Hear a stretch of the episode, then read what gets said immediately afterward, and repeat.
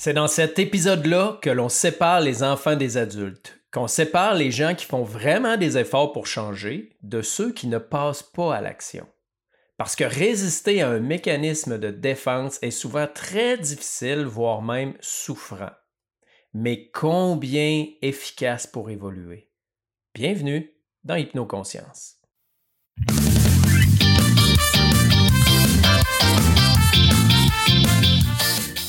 Faire l'inverse de ce que l'on a toujours fait en certaines circonstances peut être vraiment invivable. Mais c'est l'une des choses les plus puissantes que je connais pour changer notre vie. Je te raconte ça dans un instant.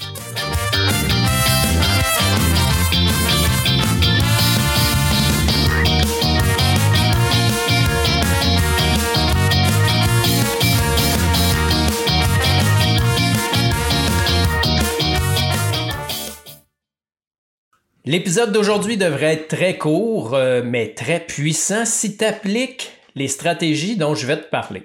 Je te salue, je te remercie vraiment d'écouter cet épisode-là de Hypnoconscience. Mon nom est Pascal Brousseau. Si tu ne me connais pas ou si tu veux en savoir plus sur moi, ben, je t'invite à aller visiter mon site internet pascalbrousseau.com. Et si tu veux prendre rendez-vous, ben, il y a un petit bouton euh, en haut à droite pour prendre rendez-vous. Un mécanisme de défense, c'est quoi? Euh, en fait, c'est un comportement, une stratégie, une réaction automatique, une réaction euh, émotionnelle qui est mise en place depuis longtemps chez toi, probablement l'enfance, pour t'éviter de vivre une douleur ou de revivre une blessure. Mais habituellement et paradoxalement, ça te replonge plutôt dans ta douleur et tes blessures et ça fait que tu vas rattirer la même chose. Habituellement, je dirais qu'un mécanisme de défense, peut-être que quand il a été installé à l'enfance, il aidait, mais en vieillissant, il est habituellement plutôt nuisible euh, que aidant. La bonne nouvelle, c'est que quand on résiste à ça, le cerveau finit par comprendre que finalement, il n'y a pas de danger. C'est comme si on y fait vivre autre chose. Mais attention, je mets un bémol, c'est pas facile. Et là, je suis pas un spécialiste, je suis pas psychologue, je connais pas tous les détails et tous les noms des mécanismes de défense. Euh, puis en plus, ils changent de nom selon les, les auteurs. Mon objectif aujourd'hui, c'est de faire comprendre le principe derrière. Le principe selon lequel tu as des réactions inconsciente, programmée, automatique, euh, habituellement émotionnelle, qui t'amène à avoir des comportements face à des situations euh, qui vont revenir dans ta vie et qui ont tendance à réveiller certaines blessures. Donc, ce mécanisme-là vise à ce que tu ne retouches pas cette blessure-là. Qu'est-ce qui arrive lorsque tu résistes à, à ce mécanisme-là? Ben, tu mets cette blessure-là à vif, si on veut, et ton cerveau va capoter. Parce qu'il va dire, ben voyons, ça fait des années qu'on survit grâce à ça. Parce que pour lui, euh, c'est vraiment une question de survie. Et c'est vraiment comme une anxiété de, presque de mort qui peut émerger si on décide de résister à un mécanisme de défense. Mais si on est assez fort, si on est assez courageux, à force de répétition, ben, le cerveau finit par comprendre qu'il n'est pas en danger et il va se reprogrammer progressivement. Je commence tout de suite avec euh, un exemple. Dans mon cas, j'utilisais beaucoup la fuite. Euh, dans ma vie, dans mon passé, dans mon enfance, il y a eu beaucoup de conflits autour de moi, de chicanes, et je détestais le conflit. Donc, j'ai installé en moi un mécanisme qu'on appelle la fuite. C'est-à-dire qu'au lieu d'aller au-devant des conflits, je préférais toujours les fuir. Qu'est-ce qui arrive dans ce temps-là? Ben, tu règles pas les problèmes. Euh, souvent, tu y laisses ta chemise. Hein? Au lieu de t'ostiner avec quelqu'un qui, qui, te doit 20$, ben, tu vas dire garde la marde, je laisse aller, puis euh, qui garde mon argent, puis au moins je me chicanerai pas. Mais ça, ça nous met dans une polarité. C'est-à-dire que si je prends la fuite, le contraire serait, entre parenthèses, l'attaque. Euh, et on connaît tous des gens comme ça qui sont pris dans ce mécanisme-là de défense euh, que Ingerborg Bosch-Bonomo, dans son livre Guérir les traces du passé, elle appelle euh, les faux pouvoirs. Donc, on a les gens qui fuient et on a les gens qui sont toujours en train de revendiquer, toujours en train d'être dans la rue avec une pancarte, toujours en train de combattre la moindre injustice au lieu de la fuir. Mais ces gens-là sont pas mieux que ceux qui fuient. Ils sont coincés. Ils sont coincés dans une polarité. Et être un adulte, je dirais équilibré, c'est savoir consciemment à quel moment ça vaut pas la peine et que je suis mieux de fuir et à quel moment ça vaut la peine que ça m'appartient et que je suis mieux d'aller au combat. Et lorsqu'on est coincé avec un mécanisme de défense, ben on est littéralement coincé dans l'une euh, des deux polarités. Et ces mécanismes-là vont avoir beaucoup d'impact sur notre vie. Comme je disais, ben, la fuite peut euh, m'amener dans ma vie à perdre beaucoup de choses, euh, à ne pas régler mes problématiques.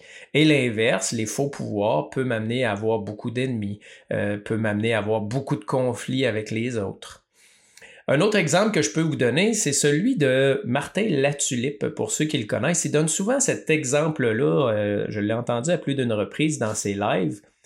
Il voyait une coach ou une thérapeute et Martin avait l'habitude de dire oui à tout, dans son espèce de bonté, mais qui probablement et consciemment avait pour but d'être aimé. Il disait toujours oui à tout le monde. Il voulait faire plaisir à tout le monde. Ben, qu'est-ce qui arrive dans ce temps-là? Il y a un impact, tu n'as plus de temps pour toi. Euh, tu t'embarques dans des choses que tu voudrais pas. Euh, et sa thérapeute ou sa coach lui avait dit, ben maintenant, tu vas dire non. Pendant un mois, tu vas faire l'inverse. Tu vas dire toujours non à tout. Et là, il raconte euh, ce, moment-là où un jeune garçon frappe à sa porte pour vendre euh, du chocolat pour son club de hockey. Et là, il est déchiré en dedans parce qu'il veut dire oui, puis il pourrait dire oui, mais il est en train de faire un travail sur lui-même. Et le devoir qu'il avait, c'était de dire non. Alors il a dit non, pas pour aujourd'hui. Et il se sentait extrêmement cheap en dedans. Il y a une anxiété qui a monté. Encore plus quand sa femme est descendue, puis elle l'a presque traité d'imbécile parce qu'il n'avait pas acheté le chocolat à cet enfant-là. Mais l'idée, c'est de comprendre que derrière, il y avait cette habitude-là, ce mécanisme-là, euh, cet automatisme-là de toujours dire oui à tout pour plaire et être gentil. Et que là, il travaillait à faire le contraire. Et qu'en faisant le contraire, ça générait énormément d'anxiété en lui, de malaise, parce qu'il était en train de reprogrammer. Et c'est ça l'intégration. Vous savez, je parle souvent de la différence entre la connaissance et l'intégration. Et pourquoi il y a si peu de gens en développement personnel qui intègrent, c'est parce que ça fait mal, parce que c'est pas toujours agréable. Mais à force de dire non comme ça, il va reprogrammer progressivement son cerveau pour arriver à un moment à être lucide et dire non quand ce n'est pas adéquat et dire oui quand c'est adéquat. Un autre exemple que je vois souvent, c'est les gens qui retournent vers une personne toxique. Les gens vivent de la violence dans une relation, violence psychologique, violence physique. Ils finissent par quitter avec toute l'énergie du désespoir et finalement, le mécanisme automatique les ramène ou les pousse à retourner vers la personne pour aller chercher la petite parcelle de bien-être qu'ils peuvent trouver dans cette personne-là. Et très rapidement, la partie toxique refait surface et ces gens-là retombent dans une souffrance. Alors, ils auraient intérêt à se faire violence, à ne pas retourner vers cette personne toxique-là, à résister à leur mécanisme automatique qui les pousse à retourner chercher cette espèce de bien-être-là dans la petite parcelle, et éventuellement, le cerveau comprendrait qu'il n'y a pas de danger à être tout seul, que cette blessure-là de, de je sais pas quoi, d'abandon, rejet de rejet ou cette dépendance affective-là, il pourrait y faire face directement. Parce que l'avantage, c'est que lorsque j'enlève le mécanisme, c'est comme enlever le couvercle hein, sur, un, sur une casserole, ben, j'ai accès à ce qu'il y a à l'intérieur. Et lorsque j'ai accès à ce qu'il y a à l'intérieur, ben, je peux l'observer en pleine conscience et laisser s'intégrer euh, cette douleur-là, cette souffrance-là. Mais effectivement, comme je dis, ce n'est pas facile. C'est extrêmement puissant, mais plus ça touche des blessures profondes émotionnelles, plus c'est difficile. Et je vous dirais même que facilement 40 à 50% de mes clients ne sont pas capables de le faire. C'est trop difficile pour eux, ça génère trop d'anxiété, ça demande trop de force. Et c'est pour ça que d'emblée, dans l'introduction de ce podcast-là, j'ai dit c'est aujourd'hui qu'on sépare les enfants des adultes. Bien sûr, vous comprendrez que c'est euh, une image, une métaphore, mais les gens sérieux, les gens solides qui sont capables de se responsabiliser, et qui ont le courage d'avoir mal, si on veut, à court terme pour ressentir du bien-être à long terme vont être capables de le faire. Je compare souvent ça à quand on était petit, hein, enlever un plaster. Euh, on voulait enlever le plaster, mais bon, c'était collé dans la gale, c'était collé dans le poil. On tirait un peu, ça faisait mal, on voulait pas l'enlever, mais notre mère savait que pour notre bien, c'était préférable de l'enlever parce que l'infection était en train de prendre en dessous, peu importe. Alors le truc, c'était quoi? un bon petit coup sec. Un petit coup sec, on l'arrache, ça fait mal à court terme, mais à moyen et à long terme, c'est salutaire. Et c'est là tout le principe du mécanisme de défense. Bien sûr, il y en a plusieurs. Euh, le déni, l'intellectualisation, la rationalisation. Et celle-là est bien euh, quand même différente. Si je prends la rationalisation, ben, je me souviens de cette personne-là qui me décrit une relation toxique dans laquelle elle est prise et elle me décrit quelque chose qu'a fait l'homme dans cette relation-là, qui est quelque chose de grave, qui est même criminel, euh, punissable par la loi, et elle me décrit tout ça. Et à la fin, elle termine en disant Ouais, mais c'est un bon gars dans le fond. Alors, voyez-vous, elle a rationalisé. Toute la description qu'elle venait faire de cet homme-là allait dans la direction de c'est pas correct et je ne devrais pas cautionner ça et je ne devrais pas rester dans cette relation-là. Mais juste l'idée de quitter faisait émerger tellement de souffrance et réveillait des blessures qu'elle a préféré rationaliser par la suite en disant oui, mais dans le fond, c'est un bon gars. Donc, elle venait apaiser cette blessure-là. Alors que la réalité, c'est que cette personne-là avait commis un acte criminel et un acte euh, moralement douteux. Alors, ça prend beaucoup de vigilance pour les voir, les mécanismes. Bien sûr, les connaître, les étudier peut aider, mais c'est assez simple sans les connaître. Il s'agit de se demander, quand je souffre à répétition, quand j'ai une situation chronique dans ma vie, quand j'ai de la douleur, comment j'agis? Comment je réagis constamment à répétition.